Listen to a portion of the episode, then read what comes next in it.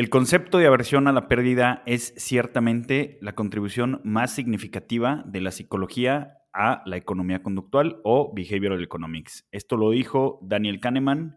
Bienvenidos a Monitox, un espacio en alianza con el CFA Society de México. Mi nombre es Walter Buchanan, CFA. Mi nombre es Luis González, CFA, y hoy vamos a tratar un tema que debíamos haber tratado muy al inicio de este, de este podcast, en el episodio 1 o 2. No lo hicimos, mal de nuestro lado. Eh, pero bueno, lo hemos tocado de manera tangencial en prácticamente muchos de los episodios que hemos, que hemos grabado. Y bueno, sin más, vamos a platicar hoy sobre la teoría de las perspectivas o el Prospect Theory. Comenzamos.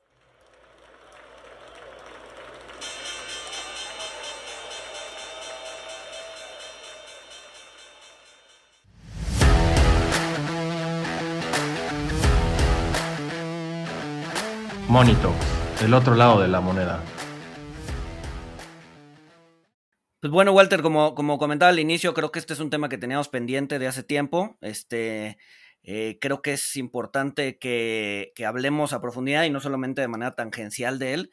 Eh, y es la teoría de las perspectivas. Es una teoría que vino a mejorar o incluso a sustituir a la teoría de la utilidad, ¿no? Esta teoría de la utilidad que en algún momento Bernoulli, ¿no? Hace varios, varios eh, siglos eh, introdujo, eh, se mantuvo sin cambios durante mucho tiempo, luego Luego tienes estas dos personalidades, Von Neumann y Morgenstern, que lo que hacen es que vuelven a la teoría de la utilidad muchísimo más científica o racional, incluso le meten axiomas, etcétera, etcétera. pero bueno, durante todo este tiempo se mantiene la idea de que el individuo es un ser racional. ¿No? luego llegan pues, distintas otras personalidades, empiezan a cuestionar las hipótesis eh, y ya después tuvieron que llegar Daniel Kahneman y Amos Tversky, dos no economistas, dos psicólogos, para decir, a ver, lo que los economistas están planteando es una locura, la gente no se comporta así, la gente no decide así, y pues ahí les va una teoría de decisiones que ellos llamaron teoría de las perspectivas, eh, para, digamos que sustituir a la teoría clásica de eh, maximización de utilidades, ¿no? Sí, y también se reemplaza esta noción o esta percepción del hombre, del agente económico, pues como un agente 100% racional, donde como, como tú lo mencionaste o lo mencionaste al menos entre líneas, eh, pues las personas buscamos siempre eh, maximizar la utilidad y pues llegar a resultados que son óptimos, no solamente en, decisiones de inversión, o sea, no solamente tratando de maximizar rendimientos,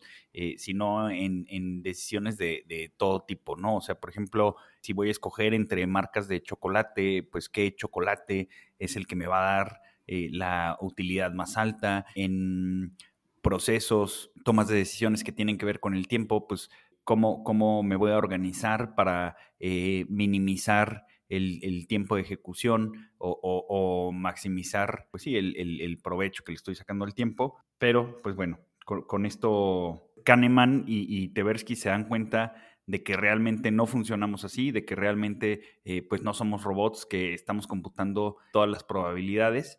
Eh, y no fueron, no fueron Kahneman y Tversky, pero ya, ya había habido un, pues sí, creo que fue un economista eh, que él decía que realmente las decisiones que tomamos no, no las tomamos buscando maximizar, sino que nos detenemos con algo que, es suficiente y que satisface la, pues sí, la, decisión o el problema que estamos intentando resolver, que me parece que hay un término para, para esta cuestión de, de satisfacer y suficiente, ¿no, Luis?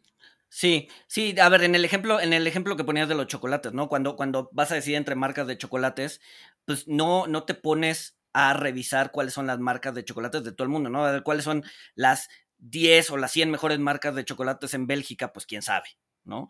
Este, escoge sobre lo que tienes disponible, ¿no? Entonces, justamente este economista, Herbert Simon, eh, en, un libro que, de, que, que, se publica en 1957 que se llama Modelos de Hombre, introduce esta idea de eh, racionalidad acotada, es decir, vamos a tomar decisiones basados en que nuestra racionalidad pues no es ilimitada, ¿no? Tenemos cotas o tenemos límites de tiempo, tenemos límites de racionalidad y justamente lo que decías, no vamos a llegar a tomar una decisión una vez que después de iterar varias veces, después de ponderar varias veces nuestros, nuestras opciones, opciones limitadas, vamos a llegar a una que sea suficiente y que satisfaga nuestra, eh, pues nuestra utilidad o nuestra maximización, entre comillas, de utilidad. Existe un término, es un término en inglés, que es eh, justamente una mezcla entre satisfy, que es justamente cumplir las expectativas o los deseos de alguien, y suffice, que es ser suficiente o adecuado, es la concatenación de estos dos términos, que es satisfice, ¿no? No es satisfy, es satisfice, que sí, a ver, si lo traemos al español, sería concatenar como eh, satisfacer y suficiente, sería algo así como satisficiente, ¿no?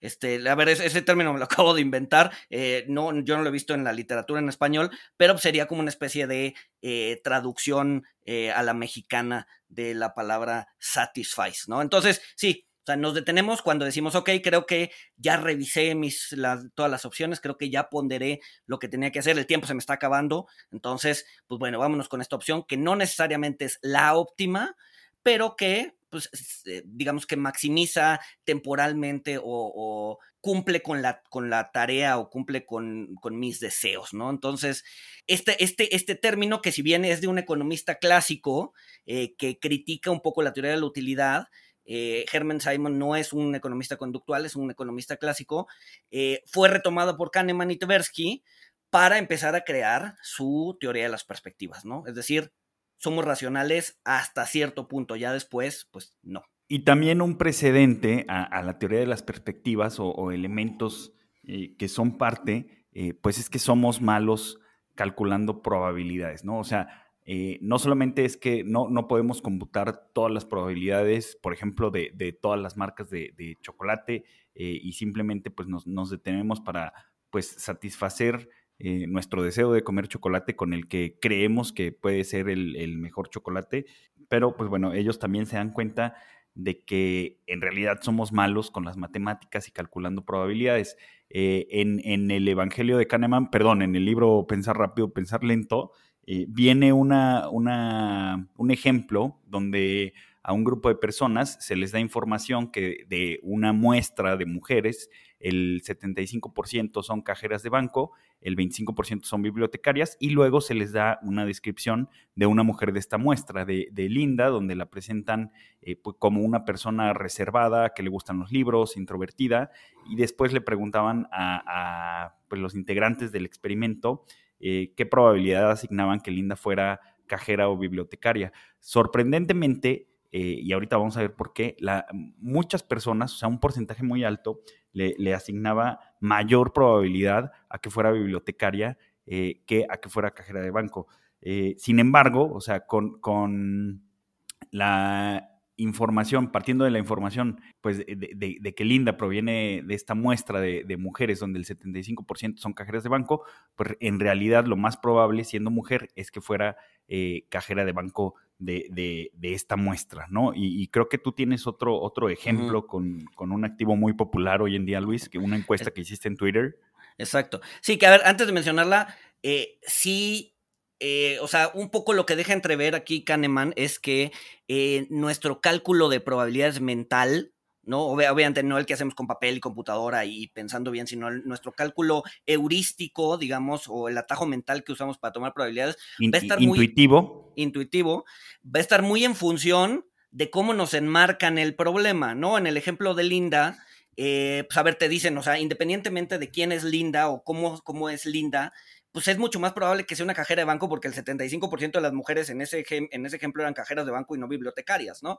Pero en el momento en que te dicen que Linda tiene tal o cual característica, entonces te enmarcan el, problema como si fuera eh, como si Linda fuera una bibliotecaria. Entonces, tu percepción de la probabilidad cambia y entonces terminas diciendo que es más probable que sea eh, bibliotecaria cajera de banco, en cuyo caso, pues estás haciendo un error ¿Por qué? Por la forma en la que te están enmarcando el problema. Lo mismo hice, como decías, en una encuesta de Twitter para lo que eso funcione, ¿no? Yo sé que Twitter no es un eh, no es una muestra representativa, ni mucho menos, pero preguntaba en Twitter, ¿no? ¿Qué es más probable? Y daba dos opciones: que el Bitcoin suba o que el Bitcoin suba porque el fiat pierde poder adquisitivo, porque el fiat cae en desuso.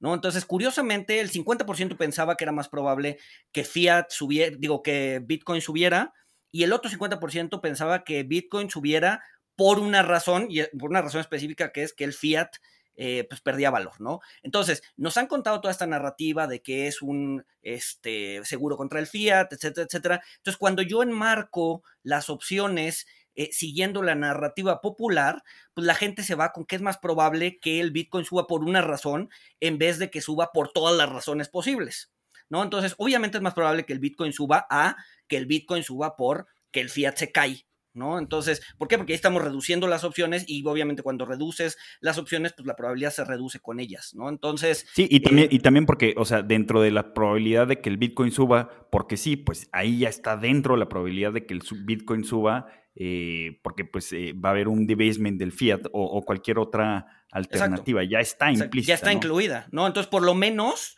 o sea, si, si asumimos que el resto de las opciones tienen probabilidad cero, por lo menos tendrían que ser igualmente probables. Obviamente el resto de las, de las este, opciones no son cero porque hay otras opciones como que la Fed sigue imprimiendo dinero, como que la burbuja continúe, no sé, hay muchas otras opciones, entonces el resto de las opciones no tienen probabilidad cero, por lo tanto la probabilidad de que el Bitcoin suba así, tal cual, sin, sin restringir las opciones es mayor que a que el Bitcoin suba por una opción en particular, ¿no? Entonces, a ver, somos malos calculando probabilidades y además somos malos eh, más bien, y además tenemos un sesgo de enmarque, es decir, un framing effect, en donde si nos ponen un problema de tal o cual forma, o nos los presentan de tal o cual forma, pues tendemos a, eh, digamos que morder el anzuelo eh, y, ponderar o, sesgar nuestra opinión hacia ese marco que nos están presentando, ¿no? Entonces, basado en esto, pues justamente Kahneman y Tversky presentan la teoría de las perspectivas. En la teoría de las perspectivas, el sesgo de enmarque, eh, de, enmarque es muy importante, cómo te presentan las opciones, sobre todo, particularmente si te la presentan en forma de pérdida o de ganancia. ¿no? Si, si te presentan una opción en forma de ganancia, tiendes a actuar de una forma y si te la presentan en forma de pérdida, tienes, tiendes a actuar de otra forma. Pero bueno, me estoy adelantando. Sí, sí, esta este es una parte, o sea, tiene varios puntos muy interesantes eh, que, que, por ejemplo, para mí eh, un punto interesante que, aclara la teoría de las perspectivas es, es porque eh, las personas no pueden, o bueno, es muy difícil para la mayoría, para el grueso de la población inversionistas, seguir la máxima de, Peter Lynch, eh, de deja correr tus ganadores, corta tus perdedores. básicamente, bueno, cuando yo me topé con, la teoría de las perspectivas, este, pues bueno, te, ponen algo así como que eh, pues las pérdidas pesan más que las ganancias, pero pues esto, esto no da como, como mucha claridad, ¿no? Pero ya una vez que, que vas entendiendo, pues te, encuentras con que lo que, lo que, con lo que se encontraron Kahneman y Tversky explica comportamientos disonantes, como esto de que está hablando Luis, donde una, una persona ante determinadas situaciones puede mostrarse aversa al riesgo, pero esa misma persona, o sea, si, si cambia la situación, pues se puede volver buscadora de riesgo, o sea, algo, algo que es disonante y contradictorio, eh, y, es súper disonante la, forma en la que se convierte en, buscadores de riesgo.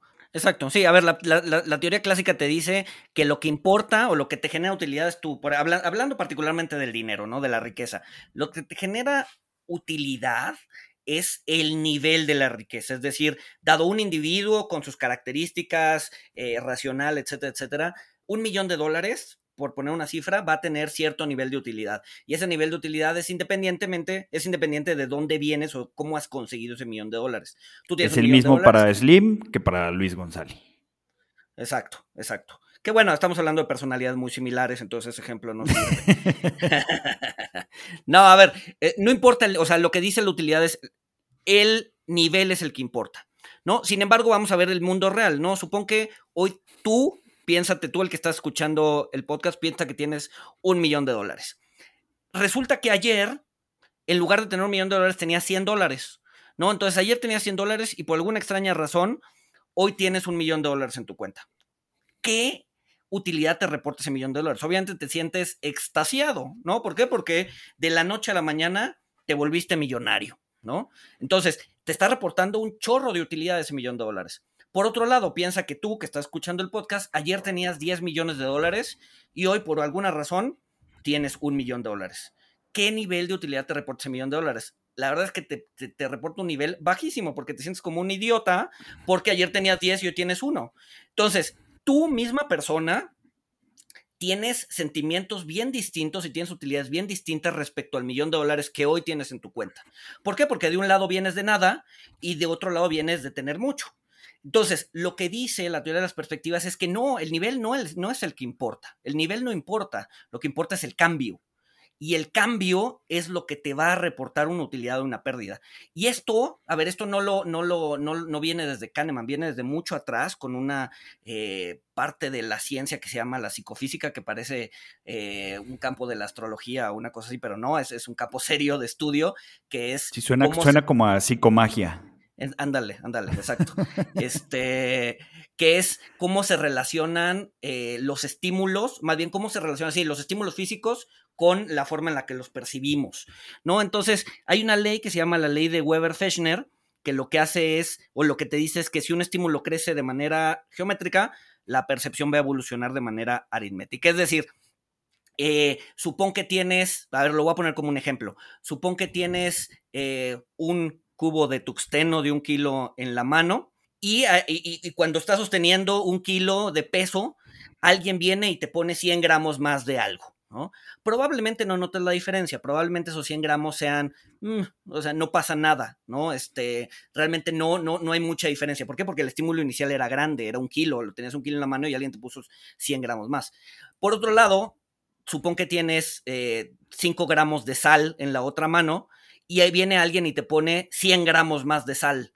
Entonces dices, oh, el, peso sí cambió, ¿no? ¿Por qué? Porque el estímulo inicial era pequeño. Entonces, eh, esta, esta, idea de que el estímulo, o, más bien, el, pues sí, el estímulo va a estar en función de el status quo de las cosas, es decir, eh, si hoy mi estímulo o si, hoy mi status quo es pequeño y, recibo un estímulo grande, lo voy a sentir mucho más y viceversa, ¿no? Y es por eso que también para la teoría de las perspectivas, el punto de referencia es súper importante, porque es bien importante saber de dónde venimos para calcular pues, de qué tamaño es el cambio en el estímulo, ¿no?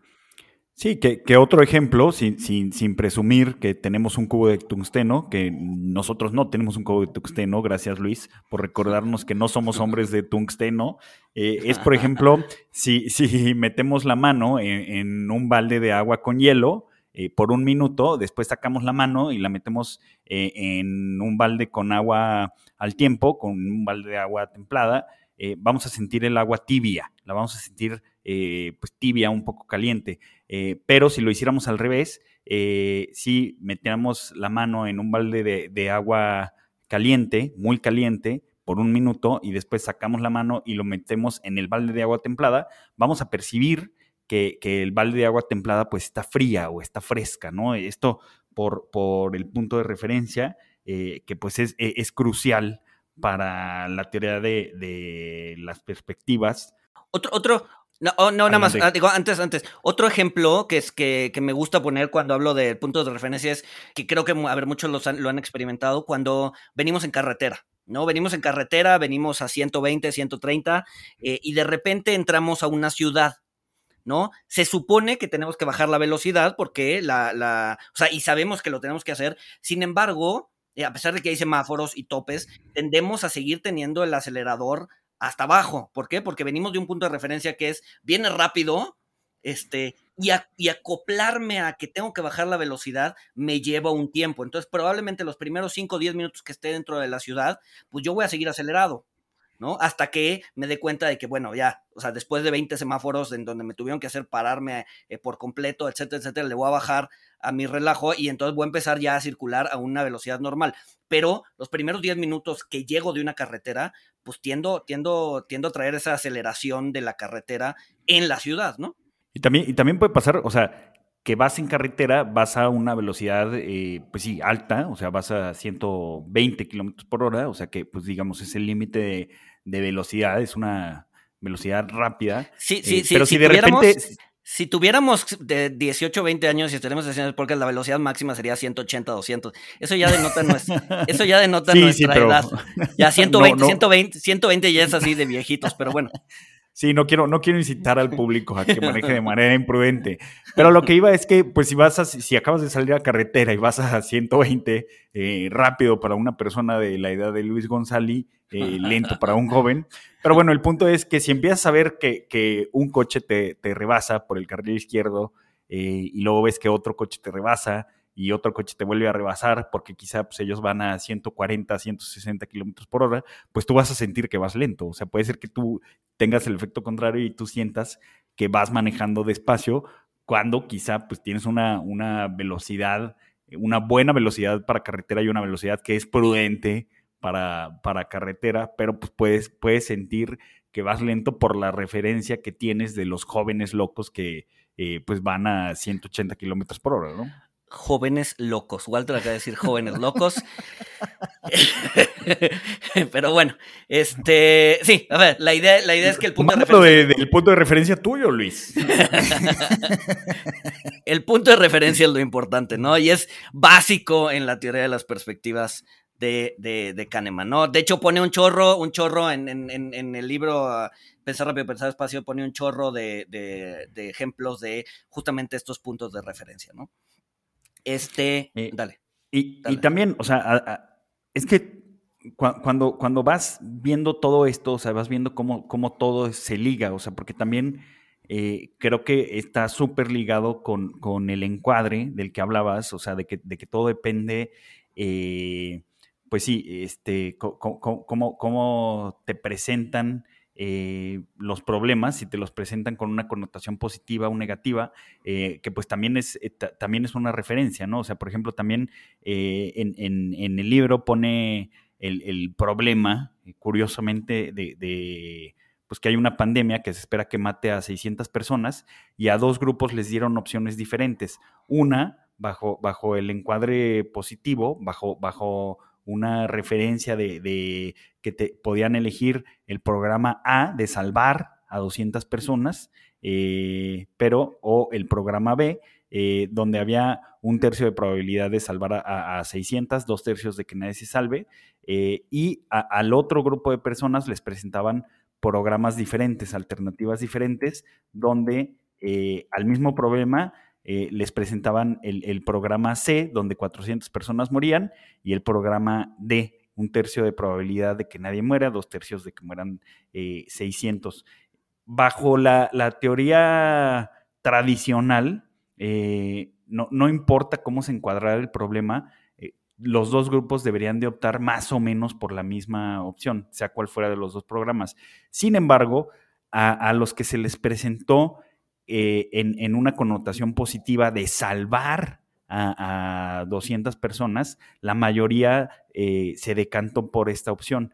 Pero cuando se, se, eh, se enmarcó de forma negativa, o sea, que el resultado es el mismo, si 200 personas se salvan, 400 mueren, pero en el programa C, donde, donde se resaltaba que 400 personas iban a morir, por ende 200 se salvaban, esto eh, y después se dieron cuenta con, estudios de resonancia magnética, esta, esta, palabra negativa, muerte, y esta connotación negativa, eh, pues activa eh, regiones en el, en el cerebro pues de, precaución, de miedo, de, ansiedad, y la mayoría de la gente se decantó por el otro programa, o sea, contrario, pero fue, hubo más personas, o sea, tres cuartas partes de, la muestra, o sea, y esto se los digo yo porque lo, lo hice este experimento en, vivo con una muestra, pues sí, un poquito grande, de más o menos 200 personas. Este, y sí, aquí en, la connotación negativa, tres cuartas partes de las personas eh, se volvían buscadoras de riesgo, eh, buscando la opción de, un tercio de probabilidad de, a lo mejor salvar a todos, ¿no? Entonces, creo, creo que conforme vas viendo esto, pues vas entendiendo cómo todo esto se va ligando y va conformando la teoría de las perspectivas. Sí, a ver, que, que, haciéndolo más relatable en, al, mundo real, digo, a ver, o sea, no, creo que ahorita no hay nada más relatable que una pandemia, pero, eh, Pero, por ejemplo, cuando vas al doctor, digo, no sé, quizás algunos lo hayan hecho, quizás algunos hayan tenido algún familiar que lo hayan hecho. Cuando vas al doctor y te dicen, a ver, te tenemos que operar, te tenemos que operar de lo que sea, ¿no? Y la probabilidad de éxito de la operación es del 90%, es decir, el 90% de las personas se salvan de esta operación. Entonces tú te quedas, ah, pues sí, el 90% es alto, pues vamos a hacerlo, ¿no? La probabilidad es 90% que salga bien. sin embargo, cuando si vas al doctor y el doctor te dice, oye, el 10% de las personas que se hacen esta operación se mueren, pues igual te lo piensas dos veces y buscas algún tratamiento no invasivo, etcétera, etcétera, porque el 10% se mueren. Entonces, al final del alternativa. exacto, al final del día es la misma información. En una te están diciendo que es una, hay una gran probabilidad de que te salves, y en otra te están diciendo que hay una gran, eh, hay una probabilidad muy pequeña de que te mueras. Sin embargo, las decisiones que tomamos como se enmarca, dependiendo de cómo se enmarca el problema, pues es, es, distinto, ¿no? Y justo lo que dice Kahneman, bueno, más bien hacen esta gráfica del valor, que es como la gráfica toral o central de la teoría de las perspectivas. Eh, si, no, si, no la conocen, búsquenla, este, eh, Prospect Theory Graph o gráfica del valor de la teoría de las perspectivas, debería salirles rápido. Eh, pues justo lo que, lo que hace esta gráfica es que cuando se evalúan las ganancias, se evalúan con una utilidad mayor, digo menor, perdón, a cómo se evalúan las pérdidas. Es decir, la parte de la gráfica que evalúa las pérdidas tiende a ser más exagerada. De hecho, el mismo Kahneman eh, y, y Taversky habían hecho o hicieron análisis para saber de qué tamaño era este coeficiente de aversión a la pérdida eh, y encontraron que en promedio es como de 2.2. Es decir, eh, las pérdidas nos duelen eh, en, valor absoluto, las pérdidas son 2.2 veces, o la percepción de las pérdidas son 2.2 veces más altas que la percepción de la utilidad. Es decir, a ver, poniéndolo así o aterrizándolo en una apuesta, tendrían que ofrecernos 2.2 veces más de utilidad eh, o 2.2 veces más de dinero del que podríamos perder para que nosotros podamos entrar a una apuesta. Es decir, eh, al lanzar una moneda 50-50, te tendrían que ofrecer ganar 220 pesos contra perder 100 pesos para que tú consideres que la, oferta, que la, que la apuesta es justa, en promedio. ¿no? Obviamente hay gente que tiene coeficientes de aversión a la pérdida más altos o menores, etcétera, etcétera, pero en promedio pues una apuesta justa y justa entre todas las comillas, eh, desde el punto de vista eh, del ser humano, es esa, ¿no? Que la utilidad sea 2.2 veces más grande que la posible pérdida. Sí, y, otra cosa muy reveladora de, o sea, de esta gráfica de, del valor eh, y, y, de la teoría de las perspectivas es que, como comentaba, o sea, explica comportamientos disonantes eh, que yo mismo he tenido, que yo he visto que muchos inversionistas tienen, o sea, y, que es muy difícil combatirlos porque pues este, está en nuestra naturaleza y, eh, está, eh, son efectos de, la aversión al riesgo. Pero miren, lo, curioso es, o sea, Peter Lynch dice, deja, deja correr tus ganadores y corta tus perdedores. ¿Qué es lo que hace la gente en realidad o qué es lo que hace mucha gente en realidad? por ejemplo, los que, los que hacen eh, trading con acciones es muy común, pero muy, muy común. Eh, o sea, y sí se los puedo decir de primera mano, eh, que hay gente que cuando tiene 5, 10% de, de utilidad en una acción, en un trade, lo vende, o sea, y lo vende justamente porque, porque hay, una, hay una aversión a la pérdida, o sea, como, como ya gané ese 5, 10%, pues mejor no me arriesgo, o sea, puedo ganar más, puedo ganar 20, 30%, pero mejor no me arriesgo, materializo esta ganancia segura eh, y pues ya no me arriesgo a perderla.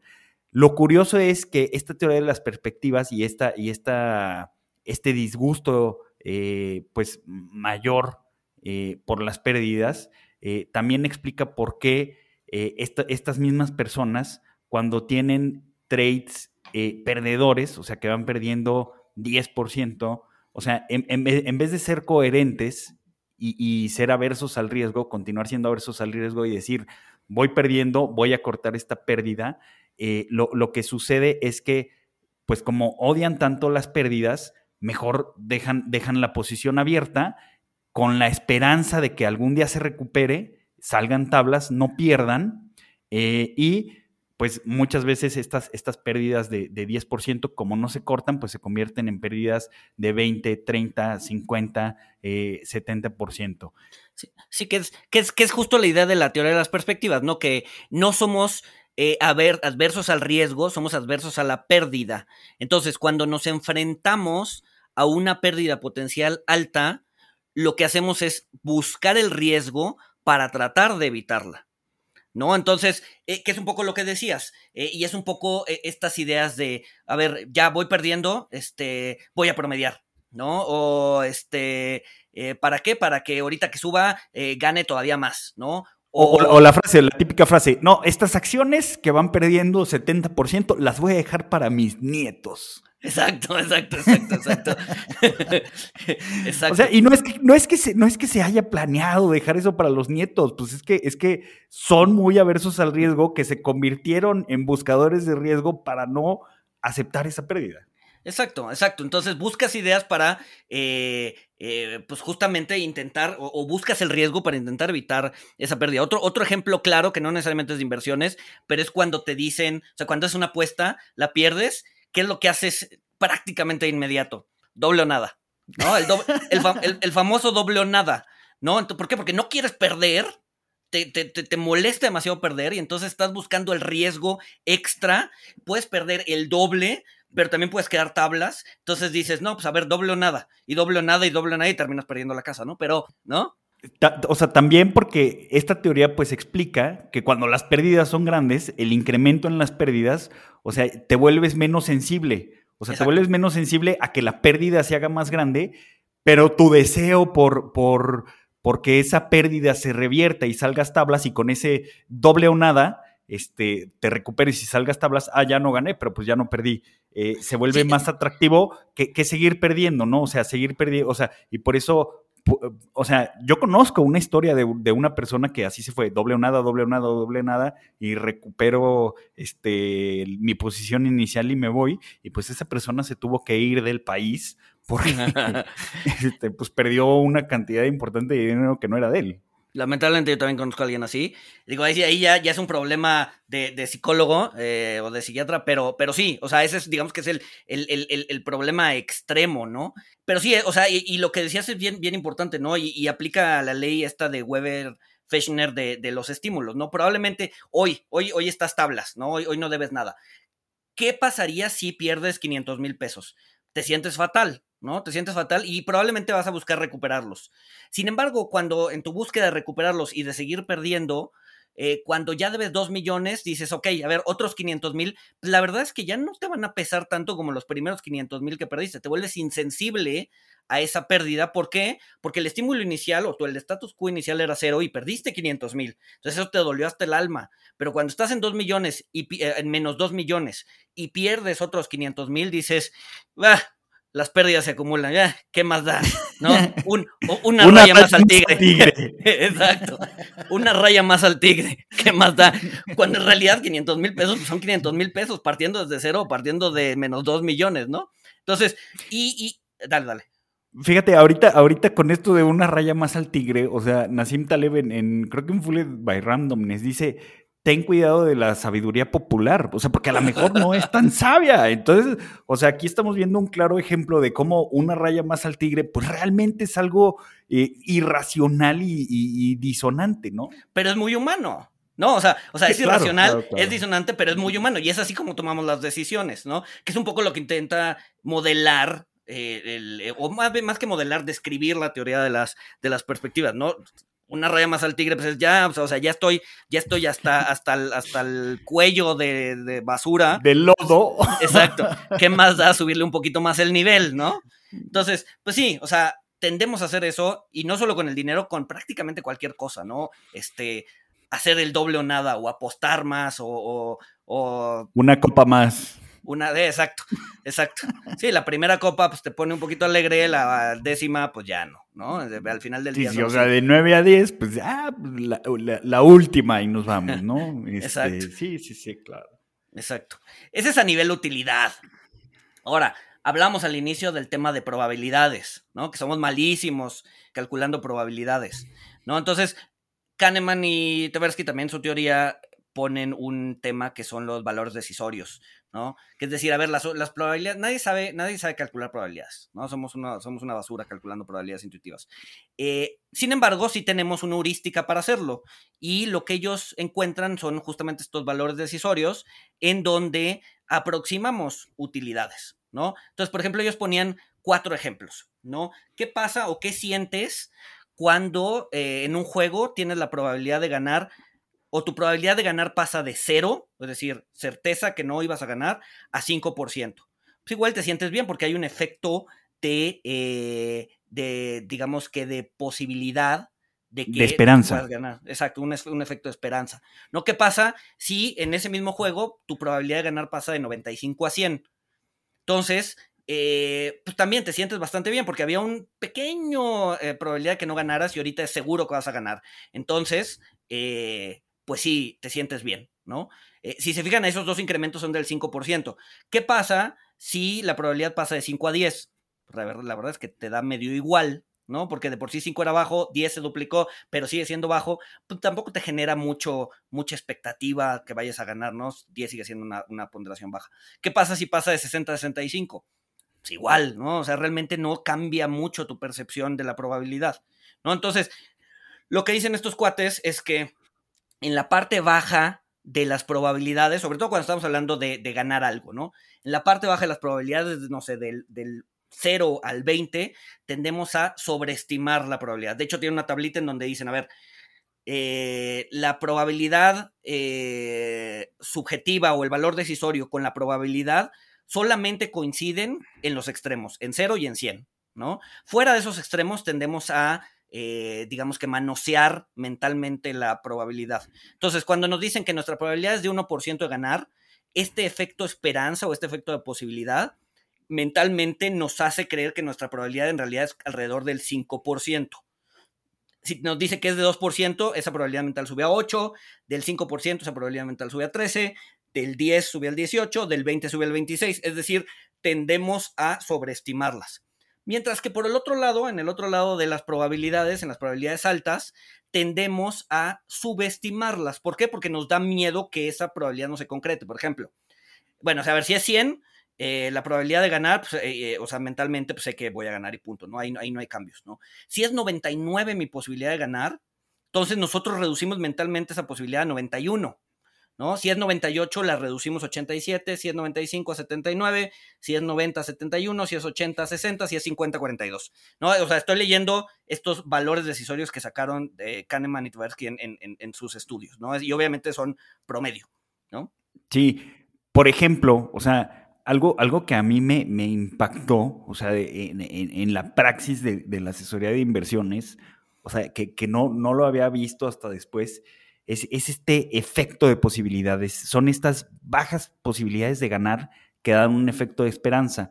¿Por qué? Porque, eh, pues bueno, yo cuando platico con la gente de inversiones y todo esto, eh, pues muy común sale el tema eh, pues de, hacer stock picking, de, hacer un portafolio 100% seleccionando acciones, las próximas Teslas, las próximas Google, Facebook, Monster, Domino's Pizza, para generar rendimientos extraordinarios. Eh, o sea, ganar 20%, 30%, 50%, o sea, ser los próximos Warren Buffett, en, resumen.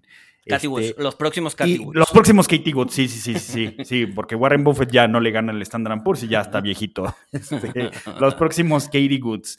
Entonces, siempre les muestro eh, un, estudio que hizo Hendrik Bessenbinder, donde él, él eh, pues se, eh, bueno, sacó la estadística de los rendimientos de aproximadamente entre 4.000 y 6.000 empresas de, Estados Unidos de pues, prácticamente entre 80 y 100 años, eh, donde él, se dio cuenta de que pues, más, o menos el, 58% de las acciones eh, no le ganan a los, al rendimiento de los bonos de 10 años a los treasuries, que son libres de, riesgo de, crédito, tienen otros riesgos, pero no tienen, no tienen riesgo de, quiebra, no tienen riesgo de, crédito. Eh, un 38% 38, 37%, sí le ganaba a, los treasuries, pero les ganaba por poquito. Entonces, ajustado por, por el riesgo, eh, pues realmente convenía más estar, estar en treasuries. Y él se dio cuenta de que de toda esta muestra de todas las empresas de Estados Unidos, solo el, el 4% tenía rendimientos extraordinarios y que, y que este 4% de empresas eh, pues era, son las que hacen que el mercado en general tenga rendimientos positivos. Mi intención al mostrar esa información a, estas personas que me decían, oye, ¿por qué no seleccionamos estas acciones? Bla, bla, bla. Mi intención era que se dieran cuenta que pues realmente la probabilidad de encontrar estas super acciones es muy baja. Es tratar de buscar una aguja en un pajar.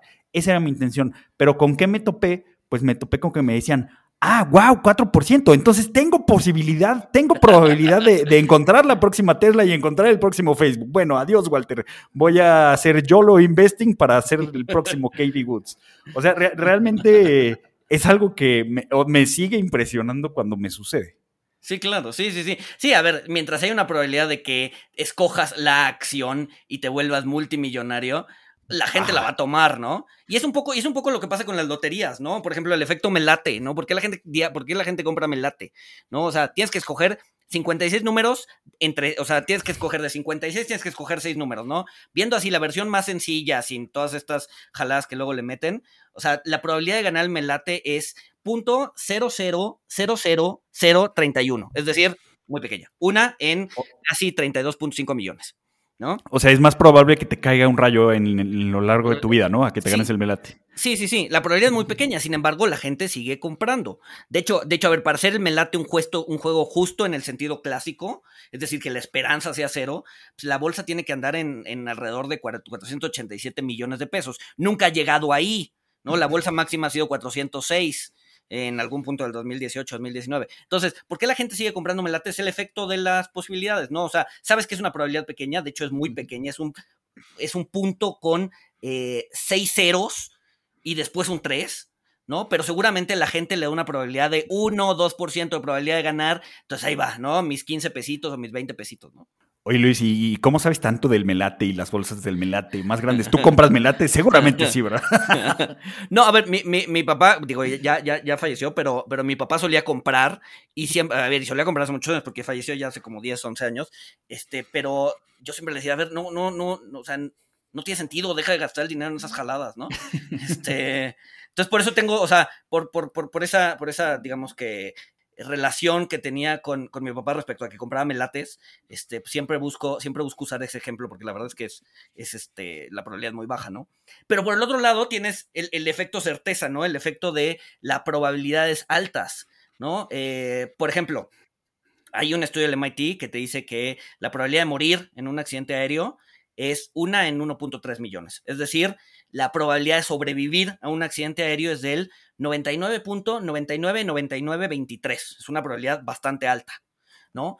Sin embargo, pues a cuántos de nosotros cuando nos subimos a un avión y empiezan las turbulencias o nos da miedo, este, o un avión acaba de chocar, ¿no? Y, morirse, no sé, 100 personas, eh, cuando la gente empieza a eh, pues, pues, pues, o le empieza a dar miedo viajar en avión, ¿no? Hay, creo que, creo que es un libro de Taleb, no me acuerdo, pero creo que es un libro de Taleb en el que justamente dice eso, ¿no? Que después del 11 de septiembre, eh, muchas personas dejaron de viajar en avión por miedo a que murieran, cuando la probabilidad era muy baja, sobre todo en esa época que además incrementaron muchísimo los, los security checks en los aeropuertos, ¿no? Entonces dice, a ver, en, el, en los que murieron en las Torres Gemelas, que creo que fueron 2.000 o 3.000 personas, eh, a las familias el gobierno les dio dinero como, para ayudarlas, ¿no? Sin embargo, a todas las personas que, murieron en choques de coche, que pudieron haber tomado un avión, no quisieron hacerlo porque asumían que la probabilidad de morir era alta cuando en realidad era muy pequeña, eh, y murieron en coches, y murieron en un accidente de tráfico por no tomar un avión. A esas familias pues son, digamos que los, las víctimas silenciosas del 2000, del, del, del, 11 de septiembre. ¿Por qué? Porque obviamente nadie se percata de ello eh, y además, este, pues hubieran podido subirse un avión, no chocar, no morir, este, pero aún así decidieron por el miedo, por esta idea de eh, aumentar o, de distorsionar las probabilidades, subirse al coche y estamparse contra un árbol, ¿no? Sí, pues es que ahí, se enfrentaban a, bueno, a, la mejor, este, o sea, se enfrentaban a una probabilidad baja, muy baja, de, de, de pues morir en, en, un atentado terrorista, que además súmale el efecto de disponibilidad, donde era algo muy reciente, este, y, y, pues tenían que caer en el, en el cuadrante de, de pérdidas de probabilidad baja, donde aceptas una pues sí, una, una, algo desfavorable, ¿no? Que era pues viajar en auto con, probabilidades más altas de un accidente automovilístico, donde pues muchos sí lo sufrieron, ¿no? Exacto. No, sí, a ver, el efecto de disponibilidad obviamente jugó de manera importante alrededor de esas fechas, ¿no? Pero, eh, pues justamente el efecto de disponibilidad o el sesgo de disponibilidad pues es el que eh, hace que tu cálculo de probabilidades se vea eh, manoseado, ¿no? Este, como acaba de chocar el avión, pues entonces yo asumo que la probabilidad de que todos los aviones choques, incluyendo en el que yo voy, pues, se incremente, cuando no necesariamente es cierto, ¿no? Sí, sí, sí. Que, también este, esta, o sea, esta parte del cuadrante de cuatro, del patrón de cuatro de, Kahneman, o sea, donde, donde eh, estás en, la situación de, pérdidas con una probabilidad baja, eh, pues es de lo que se valen las compañías aseguradoras para que les pagues las primas, ¿no? Exacto, exacto, que ese es otro juego injusto, ¿no? O sea, todo, a ver, todos los que nos están escuchando, que tengan un seguro de coche, de casa, de vida, de lo que sea, me incluyo, este, yo pues, también. Estamos, estamos, siendo irracionales, ¿no? ¿Por qué? Porque, a ver, si, si, si, si, las, si las aseguradoras estuvieran jugando un juego justo, pues, pues, no, o sea, dado, dado que están diversificados en una gran parte de la población, entonces pues, terminarían con utilidad de cero todos los años, ¿no? Dado la ley de los grandes números, etcétera, etcétera. Dado que están jugando un juego injusto, pues tienen utilidades, ¿no? Eh, entonces, estamos entrando a un juego injusto. Al comprar un seguro, estamos entrando a un juego injusto en nuestra contra con tal de evitar la pérdida, ¿no? Entonces, los seguros son un claro ejemplo de, que, de cómo funciona nuestra cabeza. Sí, o sea, como pagamos más, pagamos de más por evitar la pérdida, pues las aseguradoras tienen utilidades. Que mucho ojo, ¿eh? O sea, no, no estamos diciendo, o sea, así es, así están las cosas, así está el mercado, hay que seguir pagando esas primas. Sí, no, asegúrense. Este, o sea, sí. Que, lo, o sea, lo mejor que puede pasar con una prima de un seguro es que se pierda, que no la ejerzan. Este, Porque pues eso significa que no chocaron, que están saludables, eh, ta, ta, ta, ta, ta, ta, ta, que no murieron este, pero hay que tenerla porque también, como dice Tale, pues esto es una protección contra eh, daño catastrófico o, eventos catastróficos, ¿no? Y que también me imagino que debe tener relación a tu nivel de ingresos. No sé si eh, los grandes multimillonarios tengan asegurados sus dos o tres coches de uso diario, ¿sabes? O sus, ¿no? O sea, yo creo que dado que tienen mucho, pues, asegurar una propiedad que para ti pues, realmente no vale mucho, pues no tiene sentido, ¿no? Entonces también, ojo, ahí también tiene que ver el tema de las referencias, ¿no? O sea, una persona de clase media, pues igual y no va a asegurar, ¿qué te gusta? Su cubo de tuxteno, este, porque pues igual y, en relación a sus ingresos normales, pues igual no es tanto, pero este, pero sí va a asegurar su coche, que pues le costó pues, una, una parte de su sueldo anual comprarlo, ¿no? Este, entonces también va a tener que ver con el punto de referencia de quién lo está haciendo y cómo lo está haciendo. Sí, sí, sí, por supuesto. Debería asegurar mi cubo de tuxteno. Sí, no, porque te lo regalaron, ¿no? Ah, Convences otra vez a alguien de que te lo regalen. Costo cero, costo cero, exacto. Buen, buen punto, me gusta. Este, a ver, para cerrar, para cerrar. Sí, para, cerrar, eh, creo que hay críticas a, la teoría. La verdad, aquí sí, Luis, creo que tú conoces más las críticas a, la teoría. Este, yo estoy eh, totalmente sesgado con los evangelios de San Kahneman. Este, no, no, bueno, seguramente sí tengo un poquito de, de confirmation bias. Este, sí hay críticas a la teoría, este, y, creo saber por dónde van, pero eh, ¿qué, nos puedes platicar? ¿Qué has leído? Eh, que, pues sean críticas a, esta teoría que hagan sentido, ¿no? Pues me identifico tres. Eh, la primera es que pues hay un problema con el punto de referencia, ¿no? Si el punto de referencia es cero, pues la, o sea, la teoría tiende a hacer cosas raras, ¿no? Porque un, un, punto de referencia cero, pues en realidad es un, es un, lo que Kahneman le llama un non-event, entonces, mm. eh, pues, en, un non-event, pues, muchas veces no hay como preferencias muy, muy claras o muy establecidas, ¿no? Entonces, cuando el punto de referencia es cero, cuando el status quo es nada, entonces la teoría se arroja cosas extrañas. Eh, la segunda es que la teoría no toma en cuenta ni la desilusión ni las expectativas, ¿no? Eh, cuando en realidad, pues obviamente sí existe, ¿no? Cuando algo no sucede, pues obviamente la teoría de las, las eh, obviamente existe una desilusión. Por ejemplo, te pone, bueno, voy a poner un ejemplo, ¿no? Eh, supongamos que en tu trabajo, de, una, de manera informal, tu, tu, jefe dice, no, pues te está yendo muy bien, para cierre de año te voy a dar un aumento del 25%. Obviamente al saber la noticia, pues tú asignas una utilidad y una probabilidad de ese aumento pero también una utilidad y una probabilidad a, que no suceda, ¿no? Sin embargo, como ya te lo prometieron y es tu jefe y crees en él, pues la probabilidad es baja, ¿no? Llega el fin de año y resulta que tu jefe no te cumple, entonces pues, la desilusión que sientes al no tenerlo exponencia la utilidad que le habías asignado a la pérdida, es decir, eh, lo que antes pensabas que iba a ser tu pérdida, ahora se vuelve todavía mayor porque además estás desilusionado de que no se te cumplió por no conseguir el aumento. Incluso, incluso si te lo dan, pero tú esperabas el 25% y te dan el 20%, o sea, ganaste, pero ya entra en el dominio de las pérdidas, porque no es lo que tú esperabas. Exacto. Entonces, de hecho, la frase de eh, eh, tú te sientes peor, esa frase de me siento peor, no es posible, o por lo menos la teoría de las perspectivas no la toma en cuenta. ¿Por qué? porque una vez que le asignas una utilidad a algo, es decir, cuando tu jefe te dio, te dijo que iba a ser 25%, tú ya asignaste su utilidad, una vez que asignas esa utilidad, a posteriori no la puedes cambiar, según la teoría de las perspectivas. Entonces, obviamente, pues ahí cojea la, teoría de las perspectivas, ¿no? Eh, y eso obviamente habla de la desilusión en las expectativas. Y pues, obviamente el arrepentimiento, ¿no? Este, muchas veces eh, nos arrepentimos de tomar una decisión y ese arrepentimiento también potencia este sentimiento de pérdida o este sentimiento de no tomé la decisión correcta y pues dado que las expectativas y que las utilidades no se pueden cambiar a posteriori, pues el, arrepentimiento no debería exponenciar este sentimiento de pérdida, ¿no? Entonces, digo, son cosas, son cosas que la teoría no tiene, eh, que varios han intentado meterlas, sin embargo, el mismo Kahneman dice, a ver, intentar meterlas eh, complica muchísimo el modelo y la idea de los modelos es que permanezcan sencillos, fáciles de entender, que expliquen la mayoría de los casos. Entonces, no han, digamos que no ha, eh, no ha sido muy popular eh, la idea de extender la teoría de las perspectivas, incluyendo el arrepentimiento o incluyendo la desilusión. ¿Por qué? Porque se, complica muchísimo el modelo, ¿no? Entonces el modelo se ha, permanecido simple, pero pues no considera, no considera estas, estas, estas partes, ¿no? O estas pues, estos sentimientos que pues, todo mundo tenemos, ¿no? El arrepentimiento, la desilusión, la, que las expectativas no se cumplan, ¿no?